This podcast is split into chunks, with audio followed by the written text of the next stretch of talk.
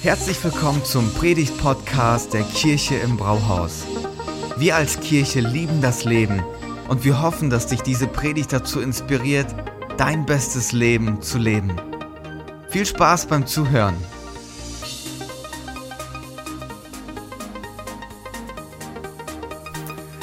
So, auf geht's in eine neue Themenreihe. Ich freue mich schon richtig drauf. Jona Mann über Bord. Eine Geschichte aus dem ersten Teil der Bibel. Und man könnte ähm, dieser Geschichte auch einen anderen Titel geben, nämlich Catch Me If You Can. Catch Me If You Can. Wer von euch wahrscheinlich schon einige den Film geschaut und ich finde, es beschreibt es einfach hervorragend. Der Kriminelle, der dann irgendwann auf der ganzen Welt unterwegs ist und der FBI-Agent, der hinterherläuft, um diesen Mann einzufangen.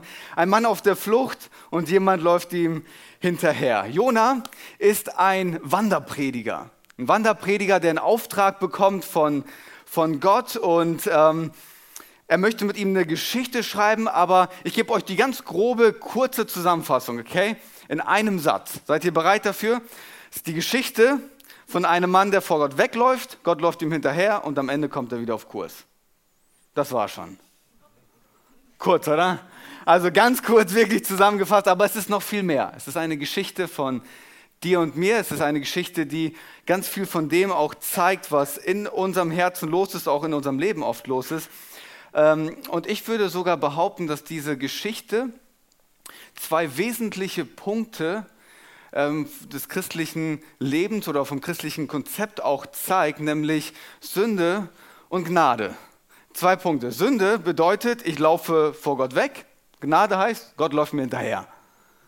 Ich laufe vor Gott weg, Gott läuft mir hinterher. Weglaufen, hinterherlaufen. Sünde, Gnade auf der Flucht, wieder eingefangen. Freunde, viel tiefer wird es heute vom Inhalt nicht.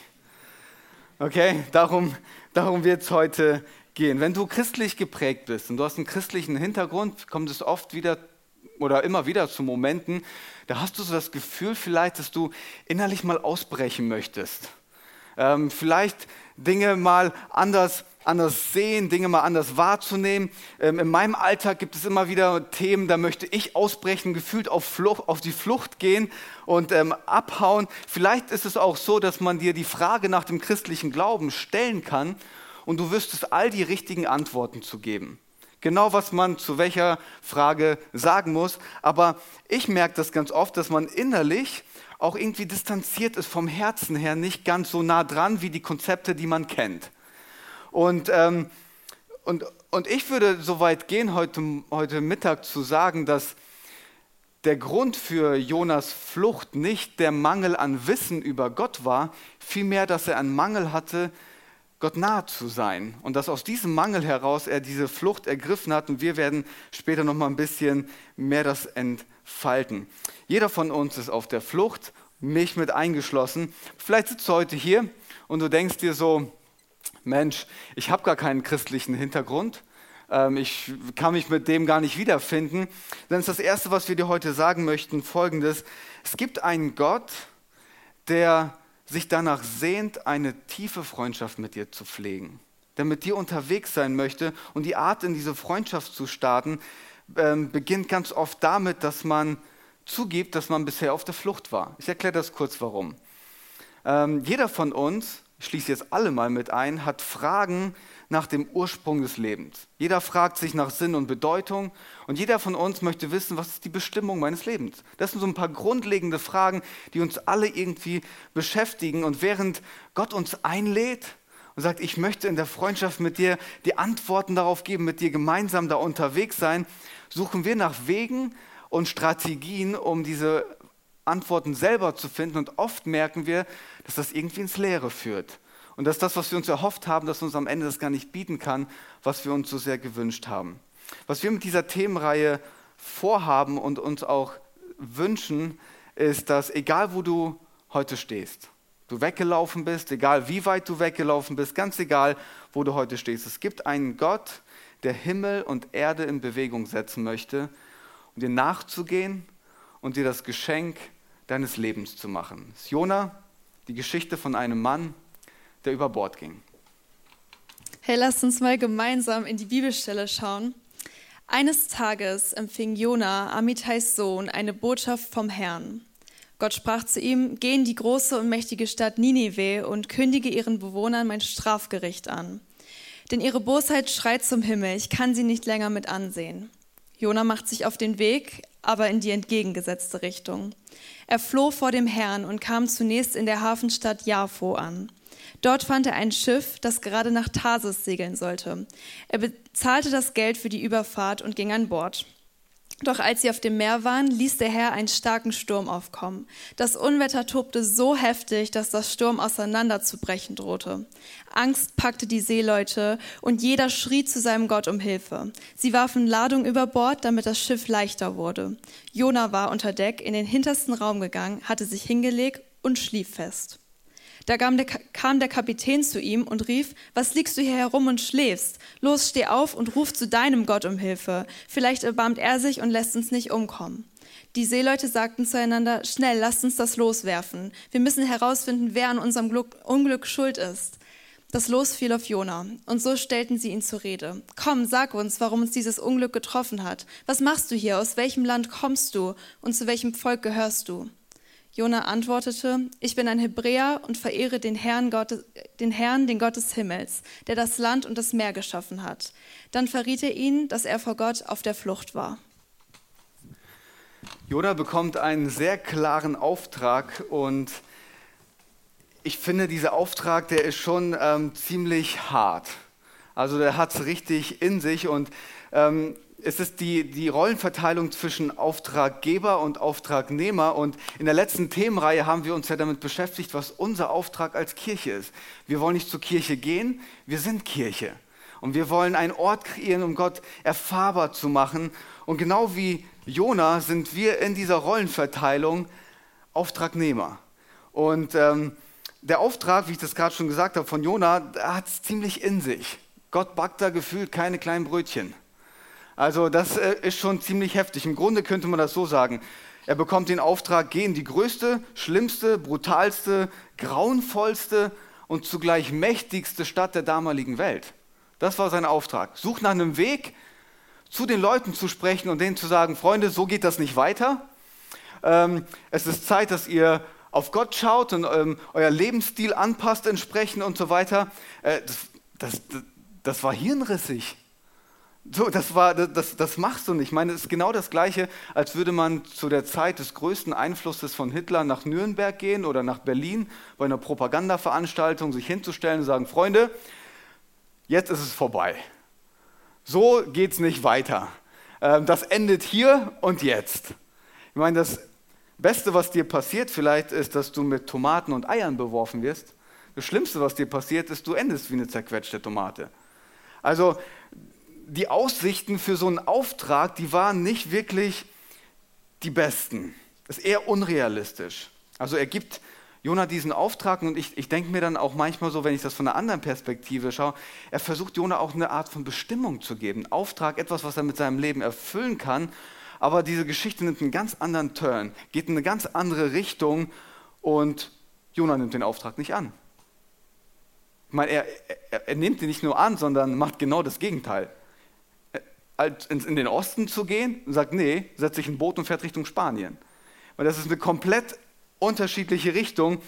Und ich mich mit dem Thema beschäftigt habe, äh, ist mir der Bürgerkrieg ähm, in den Staaten nochmal ähm, eingefallen. Ähm, zu der Zeit war Gettysburg der Ort, wo das am schlimmsten wüstete. Ich bin schon mal dort gewesen, ich habe das gesehen, diese großen Flächen, wo diese Kämpfe stattgefunden haben. Und die Geschichte geht so, dass es einen General gab, der mit seiner Armee ähm, eine Idee hatte, um die Leute ähm, von der anderen Armee anzugreifen. Er hat die Idee gehabt, dass eine Truppe von denen ähm, ganz offensiv angreift, ins Kreuzfeuer gerät, damit die anderen, der Großteil der Armee, von der anderen Seite angreifen kann. Und während die die Aufmerksamkeit auf die Paar werfen, haben sie die Möglichkeit, von hinten anzugreifen. So die Idee. Jetzt ist die Frage, wie kommuniziert ein General diesen Auftrag? Macht er das so, dass er sagt, so, hey Freunde, ich habe da mal eine Idee. Kommt mal ganz, ganz nachher. Ich habe da, mal so hab da mal so einen Plan. Also der Plan ist richtig gefährlich. Der Plan ist auch, das klingt vielleicht auch so wie ein Selbstmordkommando. das ist richtig kritisch, wenn ihr das macht. Aber ich glaube, wir kriegen das hin. Wärt ihr bereit, das zu machen? Ach komm, ich nehme euch nochmal alle in den Arm. Ein General kommuniziert anders. General sagt, antreten. Hier ist der Auftrag. Und eine gute Armee, die jahrelang mit ihrem General unterwegs ist, die hinterfragen diesen Auftrag nicht. Warum? Weil sie aus der Geschichte her wissen, wenn, wenn, wenn, wenn der eine Idee hat, wir haben erlebt, dass das gut ist. Auch wenn das erstmal ein bisschen verrückt klingt, der hat das Thema zu Ende gedacht. Und wenn der das sagt, dann hören wir drauf und als gute Armee reagieren wir darauf. Und äh, manchmal sagt uns Gott Dinge und wir fühlen uns genauso. Was? Ich soll wirklich mein ganzes Leben für dich investieren, Gott? Ist das wirklich deine Idee? Ist das nicht zu verrückt? Ich soll dir kompromisslos nachfolgen? Meine Werte an dir, an dir ausrichten? Soll ich das wirklich machen? Soll ich echt eine Live-Group aufmachen? Soll ich das wirklich machen, eine Live-Group aufmachen? Was? Ich soll Mitarbeit, meine kostbare Freizeit investieren? Ist das wirklich deine Idee? Das ist mir alles zu verrückt. Und manchmal ähm, ist es so, dass wir das Gefühl haben, wir kapseln uns dann innerlich ab und sagen, nee, das kann es doch nicht sein. Wenn wir uns über die Aufträge ähm, Gedanken machen, die Gott uns gibt, wird es im Kern immer darum gehen, andere Menschen zu beschenken und uns im Kern wird es immer darum gehen, uns für andere Menschen zu investieren. Die Haltung von Jesus anzunehmen und anderen Menschen Gutes zu tun. Das ist im Grunde, kann man das runterbrechen auf genau diese Ebene. Und wir sagen dann ganz oft, das kann er doch nicht ernst gemeint haben. Ich würde hier sagen, ist der wesentliche Punkt, den wir verstehen müssen, folgender, dass ähm, es einen Unterschied macht, ob wir den Auftraggeber von religiösen Konzepten oder vom Hörensagen kennen oder ob wir den Auftraggeber aus der Nähe kennen. Vielleicht können wir ganz viel über den Auftraggeber sagen, aber es macht einen Unterschied, ob wir nah dran sind, ob wir wissen, dass er vertrauenswürdig ist, ob wir sagen können, hey, wenn du das sagst, dann, dann vertraue ich dir. Wenn du das sagst, dann glaube ich, dass du wirklich einen Plan hast. Klingt verrückt, du bist nicht verrückt. Ich habe Angst, ich bin aber nicht allein, weil ich weiß, du hast einen Plan und mit dir möchte ich vorangehen. Ganz am Anfang der Bibel gibt es die Geschichte von Abraham. Und Abraham ist jemand, der auch einen Auftrag bekommt, aber reagiert ganz anders als Jona. Verlass dein Land, verlass dein Erbe, deine Familie, lass alles hinter dir, brech auf in ein neues Land. Ich zeige dir das unterwegs. Ich meine, als Deutscher würden wir sagen, Moment mal, ich brauche einen klaren Fahrplan mit Meilenstein und wenn, also ich breche nicht eher auf, bis ich weiß, wohin die Reise geht. Aber Abraham vertraut auf die Charaktereigenschaften Gottes, weil er ihn aus seiner Nähe kennt. Wenn Gott das sagt, dann ist er vertrauenswürdig. Und was macht Jona? Der läuft weg der Moment kommt, seinen Glauben aktiv zu leben, haut er ab, weil er sich auf sein eigenes Einschätzungsvermögen verlässt und seine Einsicht zum Maß der Dinge macht.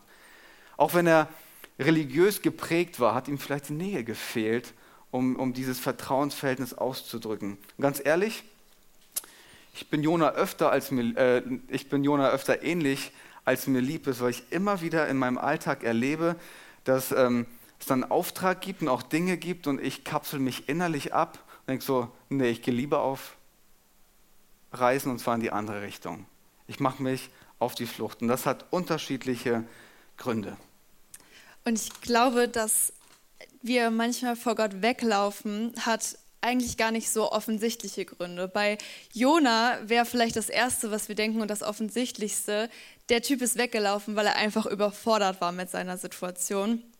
Aber wenn wir mal die Geschichte weiterlesen und am Ende schauen, dann erfahren wir was über seine eigentlichen Gründe, was wirklich eine Haltung tief aus seinem Herzen zeigt. Und zwar im Kapitel 4 sagt Jona, ich wusste es doch, du bist ein gnädiger und barmherziger Gott. Deine Geduld ist groß, deine Liebe kennt kein Ende. Hey, ich glaube, Jona ist nicht weggelaufen, weil er überfordert war, sondern sein Grund war zuallererst, dass er nicht wollte, dass die Menschen in Ninive die Großzügigkeit von Gott erfahren und dass sie mit Gott in Kontakt kommen.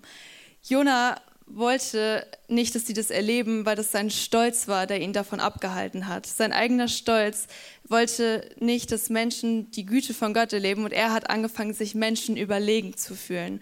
Und Er fand sich in jedem Aspekt einfach besser als die anderen. Er fand sich moralisch besser, gesellschaftlich, aber auch in seiner eigenen Beziehung zu Gott. Und wir können sagen, Jonas Blick auf die Menschen war einfach von oben herab. Und wenn wir mal ganz ehrlich sind, auch wenn ich mit mir ehrlich bin, ich glaube, wir sind Jona in dem Aspekt sehr ähnlich. Wir wollen uns auch immer in irgendeiner Weise überlegen fühlen. Wir wollen immer irgendwelche Möglichkeiten nutzen, um uns besser zu fühlen als jemand anderes. Das kann dann beispielsweise so aussehen, du schaust auf dein Leben und denkst, boah, ich habe schon so viel Schlimmes erlebt, ich habe so viel Leid getragen, die Leute um mich herum wissen gar nicht, wie viel ich gelitten habe. Ich glaube, ich bin viel besser, weil ich viel mehr schon ertragen habe. Vielleicht ist es aber auch Religion. Wir denken, wir sind moralisch und geben denen schiefe Blicke, die nicht moralisch sind. Und manchmal geht das Ganze sogar so weit, dass man sich den Personen überlegen fühlt, die sich anderen überlegen fühlen, weil man sich denkt, boah, sich besser als jemand anderes fühlen, das würde ich ja nicht machen. Aber wir merken, man tut alles Mögliche, um sich besser oder wichtiger zu fühlen. Und manchmal brauchen wir diese Bestätigung, weil wir sonst nicht mit uns selber leben können. Und das war der erste Punkt, weshalb Jona weggerannt ist. Das war sein Stolz. Ich glaube aber, wir sind nicht nur stolz gegenüber anderen Menschen, sondern wir sind auch manchmal überheblich gegenüber Gott. Thomas hat vorhin schon gesagt, wir haben alle einen Auftrag und einige Fragen in unserem Leben, die wir beantwortet haben möchten. Und Gott hat eine Idee für unser Leben. Meistens ist aber unsere Meinung, dass wir es besser wissen als Gott und daraus entsteht Ungehorsam. Jonas Stolz hat dazu geführt, dass er nicht auf seinen Auftrag gehört hat und er ungehorsam wurde. Gott hat zu ihm gesprochen, er soll nach Ninive gehen und Jona sucht sich ein Boot in die andere Richtung. Und das war nicht irgendwie eine Distanz, wo er sich dann doch nochmal schnell umentscheiden kann, ah, ich drehe um, ich mach's doch, sondern da war eine lange Spanne zwischen Kilometer und er hat sich bewusst entschieden, einen Fluchtweg zu suchen und in die andere Richtung zu gehen. Und so sieht es doch auch häufig in unserem Leben aus, oder? Wir denken, wir haben die bessere Einsicht oder bessere Antworten und suchen uns Boote gezielt in die andere Richtung, obwohl Gott uns sagt, schau mal, ich habe diese Idee für dich. Hältst du gerade vielleicht Ausschau nach einem Boot in die andere Richtung oder sitzt du vielleicht sogar schon in deinem Boot? Vielleicht ist es das Boot der Arbeit, das dich nicht mehr zur Ruhe kommen lässt, das nicht ermöglicht, dass du deine Zeit gut nutzen kannst, weil du die ganze Zeit nur nach Bestätigung suchst. Vielleicht sitzt du auch in dem Boot der Beziehungen, weil du immer Anerkennung brauchst, das Gefühl, geliebt zu werden. Vielleicht ist dein Boot aber auch dein Erfolg und dein Status, weil es dir wichtig ist, welchen Eindruck du bei anderen Menschen hinterlässt. Oder auch deine Finanzen und dein Besitz können dir Sicherheit in deinem Leben geben. Das waren alles nur ein paar Beispiele von Booten in die andere Richtung. Ich glaube, wir alle können für uns selbst beantworten, in welchem Boot wir gerade sitzen. Ich persönlich habe bei mir gemerkt, dass es Freunde sind, die das Boot sind, wo ich versuche Anerkennung oder Bestätigung zu finden, während Gott mir eigentlich zuspricht, hey, komm zu mir, du kannst bei mir so sein, wie du bist und ich gebe dir den Wert, bei mir bist du angekommen. Okay, wir haben gemerkt, es gibt zwei Punkte. Einmal der Stolz und daraus resultiert Ungehorsam, die uns dazu bringen, vor Gott wegzurennen. Aber wie geht Gott jetzt damit um? Um nochmal auf den Film zu kommen, Catch Me If You Can, würde ich das so beschreiben, Gott geht mit uns um wie der FBI-Agent. Er lässt nicht locker. Er lässt nicht locker, sondern bricht auf und macht sich auf die Suche nach, nach dem, der verloren gegangen ist oder den er nachjagen möchte. Und er ringt um unsere Aufmerksamkeit. Und ähm, wir wollen uns anschauen, wie er das macht. Und ich warne euch vor, der jetzige Punkt, den ich ausführe, ist ein sehr herausfordernder Punkt. Weil das ein Konzept ist, mit dem sowohl Leute, die christlich geprägt sind, als auch nicht, ähm, sehr herausgefordert sind. Ich schaue mit euch kurz in den Vers 4 rein, da steht, doch als sie auf dem Meer waren, ließ der Herr einen starken Sturm aufkommen. Gott lässt etwas zu. Das Unwetter tobte so heftig, dass das Schiff auseinanderzubrechen drohte. drohte. Das ist schon herausfordernd. Gott lässt etwas zu und wir fragen uns oft so, das kann doch nicht sein. Warum macht Gott das? Jona sagt am Ende, ich gehöre zu dem Gott, der Himmel und Erde geschaffen hat, der über Wind und Wetter verfügt, der die Macht hat, wenn wir in seiner Schöpfung leben, leben wir mit einem Gott, der über seine Schöpfung auch verfügt. Und das ist schon echt herausfordernd. Ich versuche mich mal an dem Thema. Okay? Dieser Sturm hat sowohl eine schlechte als auch eine gute Nachricht. Ich mache die schlechte zuerst, damit wir positiv in den Sonntag gehen, oder? Also erstmal die schlechte Nachricht. Jona läuft weg, ist auf der Flucht und wir hatten ja gesagt, dass das die Beschreibung für Sünde ist. Und ähm, jemand hat mal gesagt, Sünde zieht automatisch einen Sturm hinter sich her. Sünde ist zwangsläufig mit einem Sturm verbunden. Was meine ich damit? Über kurz oder lang wird es immer einen Effekt auf unserem Leben haben. Wird es immer eine Auswirkung haben. Ihr kennt doch alle diesen Spruch, oder? Die kleinen Sünden bestraft der liebe Gott sofort. Ich bin mir bei diesem Spruch nicht ganz sicher. Also zum Beispiel schaue ich mir die Geschichte von Jona an. Er ist ungehorsam, geht in die andere Richtung, läuft weg, steigt in ein Boot. Wir reden hier nicht von so, ähm, er entscheidet sich und dann direkt kommt der Sturm, sondern er geht in die andere Richtung und da passiert etwas auf dem Weg. Da kommt der Sturm und er pennt. Merkt nicht mal, dass da ein Sturm ist. Andere Leute müssen, auf, müssen ihn darauf hinweisen, dass da etwas gerade richtig Schlimmes passiert.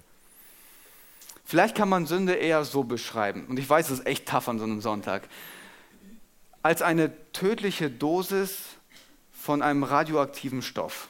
Wenn du da in der Nähe bist, fällst du nicht direkt tot um oder merkst das vielleicht auch gar nicht. Aber innerlich zerfällst du. Innerlich passiert da etwas. Ich meine, eine Affäre anzufangen, fühlt sich erstmal gut an. Aber über die Länge der Zeit merkst du, dass du in deinen Beziehungen, oder auch innerlich zerfällst.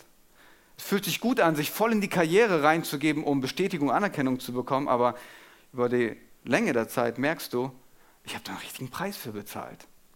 Oft merken wir erst den Effekt über eine Zeitspanne. Es zieht immer einen Sturm mit sich. Und das ist schon herausfordernd. Manchmal sind das Stürme um uns herum, aber ganz oft, das merke ich dann auch, dass in uns Stürme sind. Kennt ihr das? Dann ist man verbittert und da geht etwas in einem los und du denkst so, warum bin ich so unaufgeräumt? Warum bin ich so unausgeglichen? Was ist da in meinem Inneren los? Da tobt ein Sturm, da ist irgendwas in meinem Inneren los. Ich bin unzufrieden, aufgewühlt, das kann doch nicht sein. Ich glaube, wir alle, jeder von uns kennt Stürme im Leben. Jeder von uns. Was ist die gute Nachricht? Inmitten deines größten Sturms, mitten in deinem größten Sturm, schickt Gott einen Fisch. Im größten Sturm deines Lebens schickt Gott einen Fisch. Okay, ich muss das kurz erklären, okay? Die Geschichte geht nämlich weiter. Jona geht über Bord. Gott schickt einen Riesenfisch und der bringt ihn an Land und bringt ihn wieder auf Kurs. Kurzfassung. Ähm, ich habe immer gedacht, das ist so eine verrückte Geschichte. Das kann doch nicht wahr sein. Bis ich dann mal einen Bericht gelesen habe, dass das wirklich passiert ist. Ein Mann wurde von einem Fisch verschluckt also ist jetzt keine, kein Märchen, ne? Ähm, und wurde dann nach ein, zwei Tagen wieder ausgespuckt, lebendig, hat es überlebt. Also es sind keine Märchen hier, die wir erzählen. Nur vielleicht eine kleine Side Note. Aber der Gedanke da ist, mitten im größten Sturm, mitten im größten Sturm ist Gott nah. Er kommt nicht nur nah, sondern er ist nah. Und egal wie wild es gerade um dich herum ist oder egal wie wild es gerade in dir tobt, Gott ist da. Er ist mitten im Sturm zu finden, auch wenn wir das manchmal nicht verstehen. Und ich gehöre auch zu den Leuten, die das oft nicht verstehen. Warum lässt Gott das zu? Er kann doch auch anders. Warum lässt er das zu? Ist Gott mitten im Sturm zu finden? Und ich weiß, das ist echt herausfordernd. Deswegen habe ich euch ein Märchen mitgebracht zum Ende. Es ist das Märchen von einer Hexe im Wald. Diese Hexe im Wald hat ein tolles Bett, super weich und gemütlich.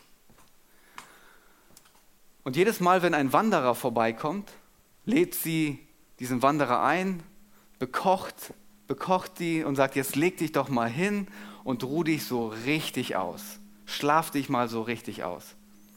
Und während die Leute schlafen und die Sonne aufgeht, werden sie zu Stein, versteinern. Eines Tages kommt ein junger Mann, sieht richtig gut aus. Und die Hexe hat eine Helferin. Und sie hat ein Auge auf ihn geworfen. Und die hat sich gedacht, so was muss ich machen, um ihn die Nacht zu versauen, damit er nicht einpennt. Also, während er isst, legt sie ganz viele unangenehme Sachen in sein Bett. Und er legt sich hin und kann nicht einschlafen, weil sie aus einer Entfernung Steine auf ihn wirft. Um alles zu machen, um ihn abzuhalten, einzuschlafen. Es kommt der Morgen, er ist tatsächlich nicht eingeschlafen, steht auf und jeder von uns weiß, wie man sich nach einer Nacht fühlt, in der man nicht gut geschlafen hat oder gar nicht geschlafen hat. Er kommt zu dieser Helferin und sagt, das kann doch nicht sein, macht ihr Vorwürfe, schreit sie an. Und dann sagt sie zu ihm, das Elend, das du gerade erlebst, stört dich wirklich, weil du es nicht vergleichen kannst mit dem Elend, das du hättest, wenn du eingeschlafen wärst. Siehst du nicht, dass es Steine der Liebe waren, die ich auf dich geworfen habe? So oft verstehen wir nicht, warum Gott Stürme in unserem Leben zulässt. Aber mitten, hört mir genau zu, mitten im größten Sturm hat er liebevolle Absichten. Mitten im größten Sturm hat er liebevolle Absichten. Und wir haben oft gar nicht den Blick für das, was wäre, wenn. Keine Ahnung. Aber das ist, was ich weiß. Inmitten des größten Sturms ist er zu finden. Wäre Jona weiter geflohen, hätte es ihm sein Leben gekostet und das Leben anderer.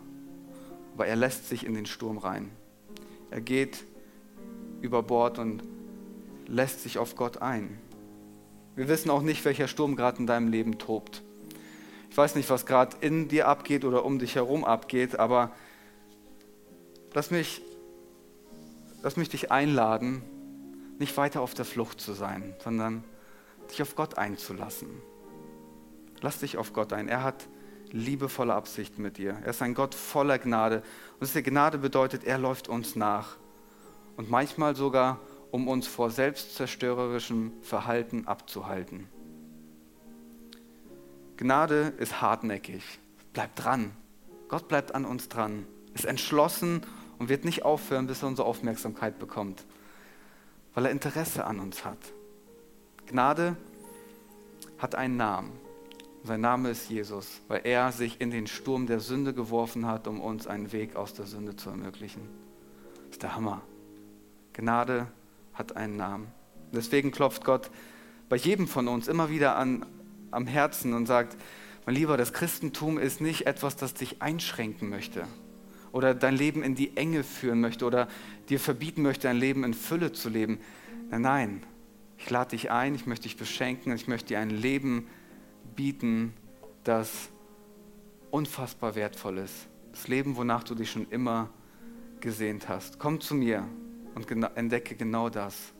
Ich wollte schon immer dir nahe sein. Ich bin dir auch schon immer näher, als du es jemals gedacht hast. Und ich möchte dich beschenken. Irgendwo haben wir alle einen Jona in uns, oder? Um das nochmal zusammenzufassen, was diese Geschichte uns sagen möchte. Jeder von uns hat einen Auftrag von Gott und für jeden von uns hat Gott eine Idee fürs Leben. Oft aber kommt es vor, dass Gott uns etwas zutraut, was wir vielleicht nicht direkt verstehen oder nachvollziehen können. Und unsere natürliche Reaktion ist es dann wegzulaufen, weil wir denken, wir wüssten es besser. Doch Gott ist es nicht egal, wo wir uns rumtreiben. Er hat eine Sehnsucht danach, dass wir Ja zu diesem Auftrag sagen und Ja zu einer Freundschaft mit ihm. Er ist dir näher, als du denkst. Heute ist vielleicht ein Tag, das Steuer zu Jesus zu geben und ihm es zu überlassen. Es gibt keine Sicherheit vor Jesus, sondern es gibt nur Sicherheit in Jesus. Er stillt den Sturm und ermöglicht uns einen Weg nach vorn. Catch me if you can. Er kann und er möchte. Vielen Dank fürs Zuhören. Wenn du eine Frage hast, kannst du uns gerne eine E-Mail an info at kirche-im-brauhaus.de schreiben. Wir geben unser Bestes, um deine Fragen zu beantworten. Bis zum nächsten Mal beim Predigt-Podcast der Kirche im Brauhaus.